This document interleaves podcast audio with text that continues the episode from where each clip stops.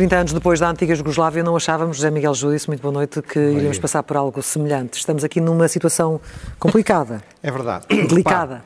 mas é curioso, porque eu, eu lembrei-me, quando estava a preparar isto, que em 2011 foi feito um livro sobre os 25 anos da adesão de Portugal às comunidades económicas europeias, coordenado pelo professor Eduardo Paz Ferreira. Ele convidou-me para fazer um texto e eu optei por escrever um texto basicamente para dizer que desde que a Europa é Europa, politicamente, desde o século VII, só houve três formas de a organizar. Ou impérios, ou o caos que antecede a guerra ou que é seguido pela guerra, ou tentativas do que eu chamo a paz perpétua de, de kantiana, isto é, a tentativa de encontrar uma ordem internacional em que todos cedam o suficiente para haver um acordo. Uhum. Era o caso, por exemplo, da balança de poderes.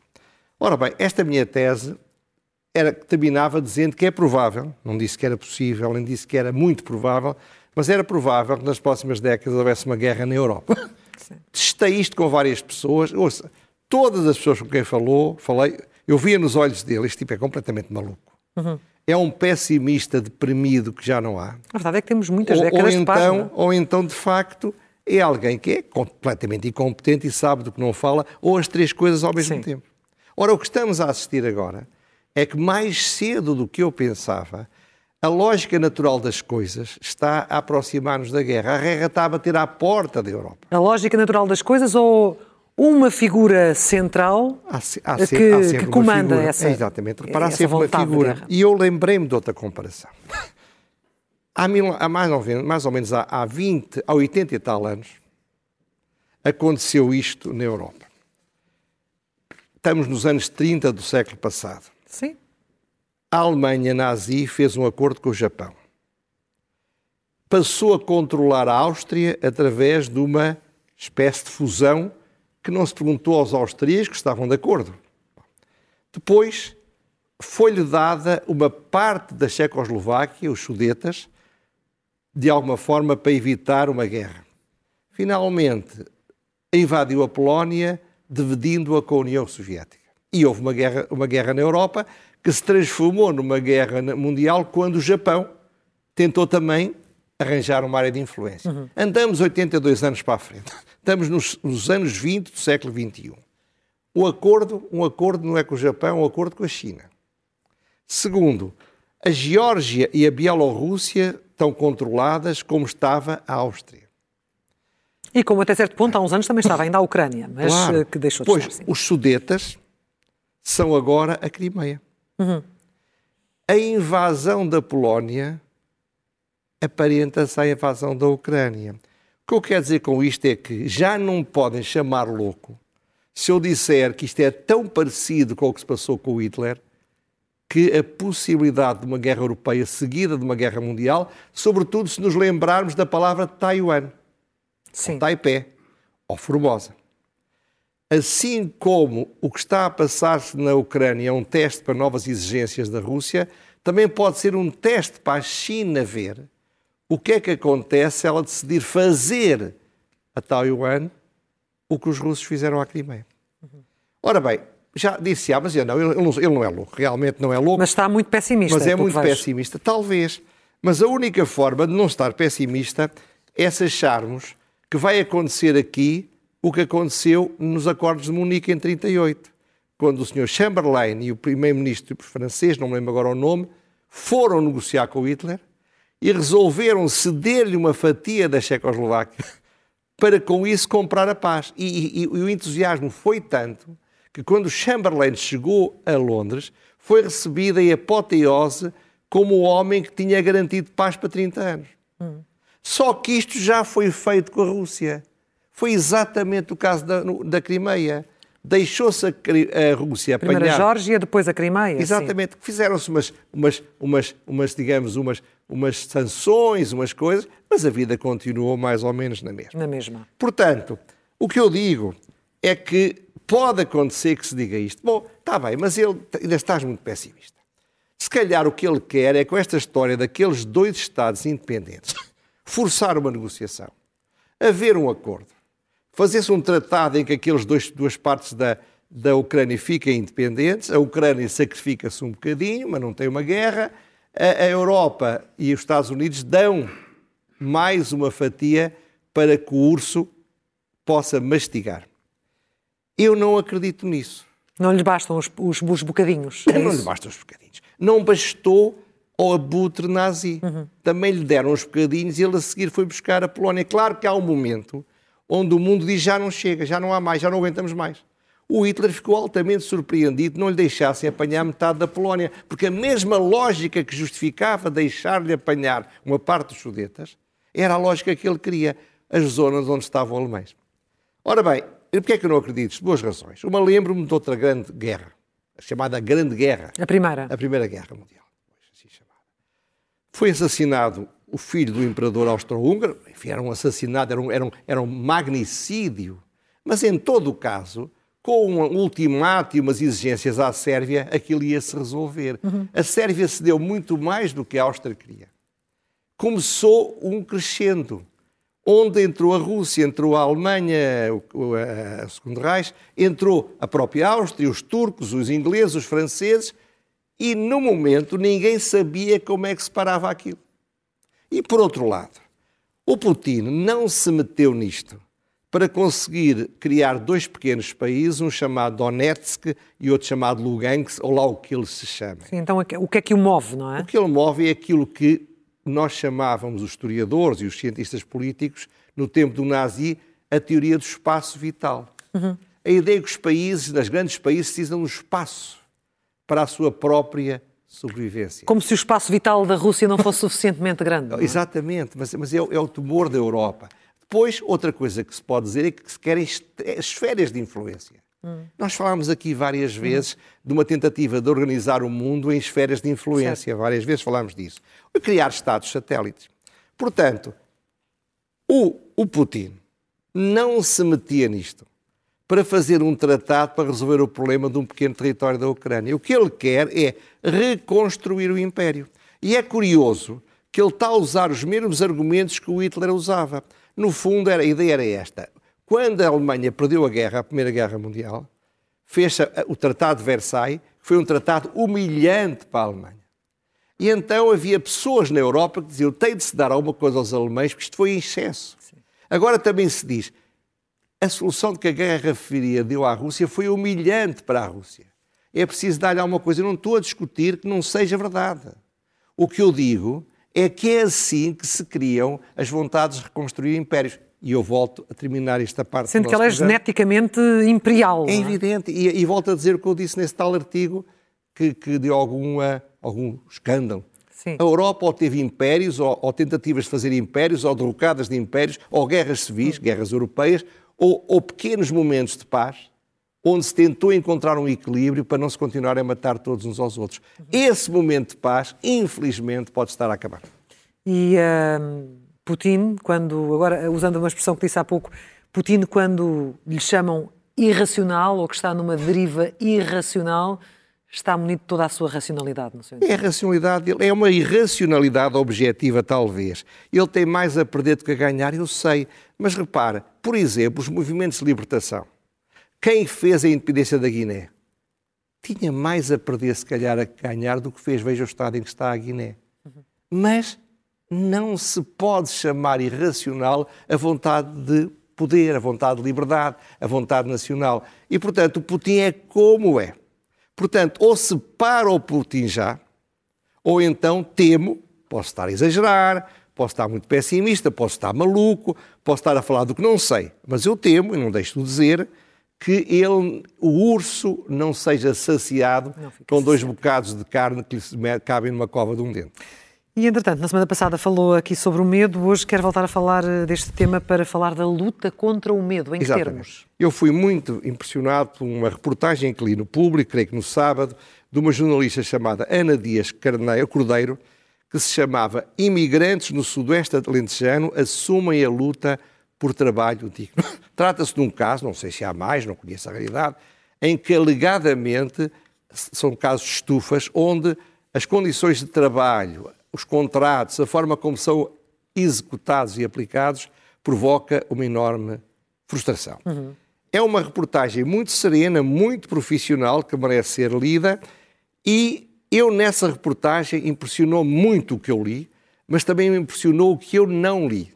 E o que é que eu não li? Não li lá três coisas. Em primeiro lugar, não há uma única vez a palavra CGTP e a palavra UGT.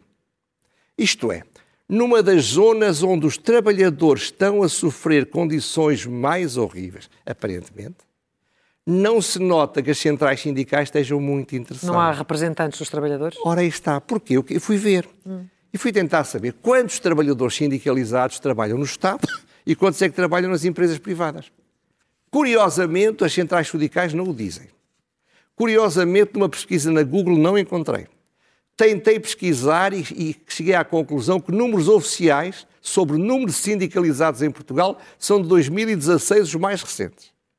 Números não oficiais dizem que em 2019, 15%, e vai aparecer agora um, um slide, 15% dos trabalhadores, por conta de outra, que são 4 milhões em Portugal, está ali 4 milhões, 15% serão sindicalizados. Mais ou menos. Ora bem, mas eu depois lembrei-me de outra coisa. Quantos trabalhadores trabalham no Estado? Cerca de 800 mil. Estou a falar do Estado em uhum. sentido amplo. Ora bem, é no Estado que há grande quantidade de sindicalizados. E se juntarmos ao Estado as antigas empresas públicas que foram privatizadas ou concessionadas, onde havia muitos sindicalistas, não se esqueça que em 1978, quando a economia era toda controlada pelo Estado, 60% dos trabalhadores contadores eram sindicalizados. sindicalizados sim. Isto é, onde é que estão os sindicalizados da CGTP e da UGT? Estão no Estado e nestas empresas estatais. Isto é, há um desinteresse muito grande por quem não é associado, por quem não paga cotas. Ou, por quem está, neste caso, numa situação mais frágil, mas, mas são situações eh, que fogem à regra. Mas, mas é, não podiam fugir, porque eu, eu percebo que a CGTP Intersindical e o GT diga: nós somos o sindicato de quase todos os trabalhadores do Estado e coisas adjacentes. tudo bem, não nos interessa nada a iniciativa privada. Mas se querem dizer que são os representantes de todos os trabalhadores, não devem mentir. Eles não são os representantes de todos os trabalhadores. 3 milhões e 200 mil trabalhadores não trabalham no Estado. Ou 3 milhões que não trabalham nessas grandes empresas monopolistas do tempo da, das empresas públicas praticamente não têm sindicalizados. Isto, Alguns é também porque não querem. Porque não querem, mas o problema é que quando perdem sindicalistas, porque os combates das organizações sindicais são para aqueles que são os trabalhadores com emprego garantido ah, e não aqueles que têm a precariedade mais total. Portanto, eu diria que custa-me ver que a CGTP e a UGT não estejam em grande força em Odmira, a lutar pela legislação laboral, a lutar pela proteção dos mais desfavorecidos. Se o fizessem, eu ficava muito contente, porque então talvez pudessem dizer que são os representantes de todos os trabalhadores. Mas há outra segunda coisa que me, que me interessou que não vi lá. Não, não vi uma única referência ao Estado. Isto é o Estado. Que, aliás, se desinteressa, como sabemos, muito dos nossos imigrantes havia de se interessar pelos imigrantes que vêm trabalhar para cá. Onde é que estão as regras para esses imigrantes? Onde é que estão mecanismos de proteção para as zonas mais desfavorecidas? De repente, a comunicação social descobriu este problema aqui há uns um ano ou oito há meses um ano, sim, sim, e voltou, começou-se a falar de uma coisa que ninguém falava. E por isso é que estas reportagens são muito importantes. E há uma terceira coisa que se fala pouco. Fala-se da autoridade para as condições de trabalho. Hum. Mas sente-se que se fala mas é como se ela não estivesse. Então. Alguém da, da, da ACT disse que estamos todos os dias no terreno. Já abrimos um processo de averiguações. Mas espera aí, é assim que as coisas se fazem. Ora bem, por isso é que eu digo, impressiona-me o que eu não vi e tenho um, fico muito orgulhoso por aquilo que fizeram estes trabalhadores que tiveram coragem, enfrentaram o medo e tentaram lutar por umas condições dignas. Mas sabe o que é que me lembrou? Lembrou-me dos livros que eu li do tempo do século XIX. É porque a sensação que eu tive a ler aquela reportagem, vamos admitir que está correta, eu acredito, pareceu, até porque é serena, é que voltámos ao século XIX em Portugal. Ora, não se pode falar de Estado de Direito em Portugal quando é setores importantes do país há situações com violações inequívocas e endémicas do Estado de Direito. E que se perpetuam durante meses perpetuam. e meses e meses a fio, apesar de haver eh, processos de averiguações e de a ACT estar no terreno. Entretanto, falar precisamente dos imigrantes, falemos dos nossos imigrantes pois. e desta situação, uh, de, de, enfim, da, é, já da decisão Tribunal. Um pouco. Já eu, eu sobretudo, queria chamar a atenção, no, no, no Expresso falo um bocadinho mais, é publicado, como sempre, todas as semanas o guião, mas faltou fazer a pergunta. Qual pergunta? A, a pergunta mais essencial, que é quanto custa esta atrapalhada, esta bandalheira, esta incompetência? Quanto custa? Porque custa. Claro, Ora bem, e eu, como sabe, este programa não é um programa para dar notícias, há programas para isso, mas não é o meu, mas eu pus-me a caminho e falei com as pessoas, não sei se, não sei se a informação é rigorosa, mas disseram-me que custa 8 milhões de euros esta, esta repetição. Hum. Ora bem, entretanto já se disse que ninguém tem culpa, que não se pode mudar a legislação eleitoral, que o governo não tem nada a ver com isto, que, que as mesas de voto são soberanas e, e, interpretam a lei como quiserem. Tudo isso certo, mas que, que, que ninguém tem culpa não foi bem assim, José Miguel Júdice, porque desde logo, desde logo como o processo começou, desde logo o assumir das responsabilidades ou, ou apontar responsabilidades aos partidos que mas, tomaram aquela mas, decisão. Mas, quem, mas quem, já, veio, já há algum processo de averiguação? Não, isso não há. Mas... Algum processo de inquérito? Houve algum ministro da Administração Interna que se tenha demitido? Houve um diretor-geral das eleições que foi, que fosse embora? Ah, isto é, os meus impostos, os seus impostos, impostos vão pagar isto. Vão pagar esta atrapalhada. Isto é muito português. Há um problema? Não há problema, ninguém tem culpa, nada se resolve, não se aprende com nada, põe-se dinheiro em cima do problema. E 8 milhões? 8 Foi milhões, esse o parece. valor que... O que é dinheiro, mas mesmo que fosse 100 mil euros, percebe? Sim, Mas é, é mais, isto pode ser pior. Porque Mas li... acha que as pessoas estão muito, eh, de alguma forma, resignadas a, a é, estas situações? É uma resignação na sociedade portuguesa, percebe? Nós deixámos-nos revoltar com as coisas que nos indignam. Não é partir de montras, é sermos cidadãos. É o que eu procuro fazer aqui. Agora, preocupa-me ainda, porque o Conselho Regional das Comunidades Portuguesas na Europa veio dizer ou os, ou os, os botins de votos chegam na semana de Carnaval, está a ver a semana de Carnaval sim, em sim. França, na Alemanha, não sei o quê, ou então não vai ser possível que os votos cheguem cá antes do dia 12, porque parece que era para ser no dia 19 e 20, mas houve uma pressão política muito grande para retirar uma semana para que o governo pudesse tomar posse ainda no primeiro trimestre. É mais bonito. Ora bem, e o que se passa aqui é que depois dos votos terem ido para o caixote de lixo, temo que os votos sejam devolvidos ao remetente. Os, os, os, os, nossos imigrantes são os nossos embaixadores no mundo. São tratados sem respeito. Isto é um sinal inequívoco de que ninguém, as leis estavam feitas como se não fossem para eles, eram feitas para os que estão cá, as eleições repetem-se na semana seguinte. Percebe, percebe a porcaria que isto é. Uhum. E alguém devia ter responsabilidades por isto. Muito bem, vamos avançar para, para as nossas uh, rubricas? Vamos a elas. Então vamos começar eh, pelo elogio. E vamos ouvir. Sim.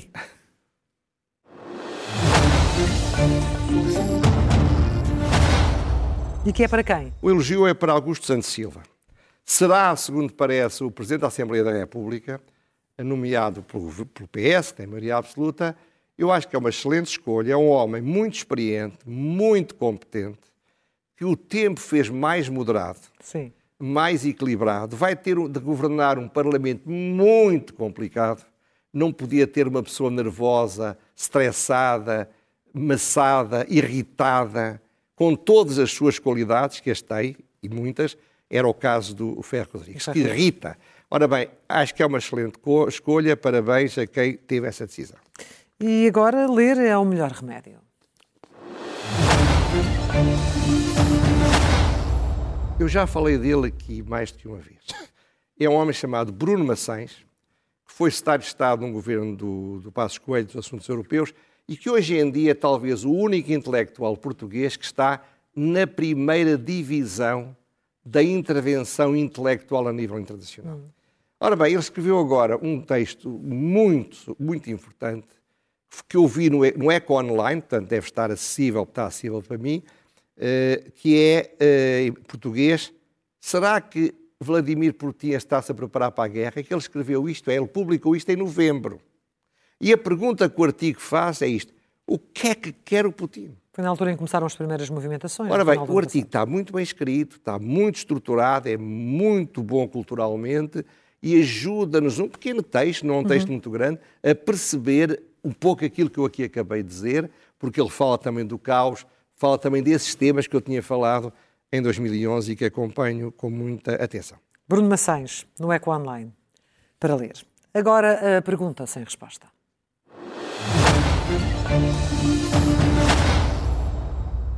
Os factos são conhecidos. O presidente da Eslovénia chegou atrasado ao avião, o piloto não quis esperar, o Estado português pagou 40 mil euros para fretar um avião para levar o presidente e a sua comitiva para evitar um escândalo diplomático. Solução: a culpa é do piloto, porque é burocrático e teimoso, a culpa é do presidente que se atrasou, mas eu acho que a culpa não é de nenhum deles. Então. A culpa é de outros. E vou fazer três perguntas por isso. Eu acho que a culpa é do Ministério dos Negócios Estrangeiros. E a primeira pergunta é isto. Não há um plano de contingência para uma coisa que provavelmente acontece muitas vezes, que é chefes de Estado e outros dignatários atrasarem-se a chegar ao aeroporto. Porque se houver um plano, há procedimentos que ajudam a resolver o problema. Não há uma pessoa de contacto no Ministério dos Negócios Estrangeiros que fale com uma pessoa de contacto com a TAP para em cinco minutos resolver o problema? Pelos vistos, não há. Isto é, o Portugal, como, mais uma vez, é o mesmo exemplo. Há um problema, paga-se. 40 mil, 8 milhões, o que for. Paga-se com o dinheiro dos nossos impostos, porque para quem põe dinheiro em cima dos problemas, ele não custa, porque ele não lhe custou a ganhar. Eu acho que isto é um exemplo sintomático da forma como em Portugal os problemas são enfrentados. Espero perguntas, claro que nós vou ter. Respostas. As respostas, respostas. a estas perguntas. perguntas. E conseguiu aqui fazer um elogio a Augusto Santos Silva e dar uma alfintada é logo, é, ao Ministério. É, é assim. É, é porque é, ele, ele, ele é tão bom é que não, não, tem tempo para tratar dos assuntos, dos pequenos pormenores que custam centenas de milhares de euros. E que são, obviamente, relevantes. Finalmente, a loucura mansa. E que loucura é essa? Ouça, isto é, é talvez uma das melhores que eu já vi. Então a ASAI, em vez de ir ver o que se passa nas estufas e onde mira, ou ir tomar banho à praia, como o nosso presidente faz, resolve tratar da luta contra a criminalidade, contra o terrorismo, o financiamento do terrorismo e, a, e o branqueamento de capitais. E então resolveu fazer uma espécie de manual em que diz o seguinte: a partir, se isso vier a ser aprovado, qualquer compra em numerário acima de 3 mil euros de coisas como vestuário, eletrodomésticos, sapatos, cosmética, mobiliário, tem de ser revelado, tem de ser registado, tem de se manter sete anos e tem de se detectar o nome e a identificação da pessoa que comprou. E não concorda, José Miguel José? Mais, mesmo que haja cartão de crédito e cheque, e portanto seja facílimo de localizar a pessoa, ainda assim é preciso fazer a mesma coisa. Acima de 10 mil euros. E se for uma compra à distância, é preciso gravar o senhor que está a comprar um par de sapatos. Já lhe pergunto, porque é que é um par de sapatos chega. E é preciso que ele deixe gravar o seu bilhete de identidade ou outro documento de identificação e essas gravações têm de ficar cinco anos. Cada comerciante de ter um manual de procedimentos e um empregado que se ocupe deste problema. Você está a ver no pequeno comércio português como isto vai funcionar maravilhosamente.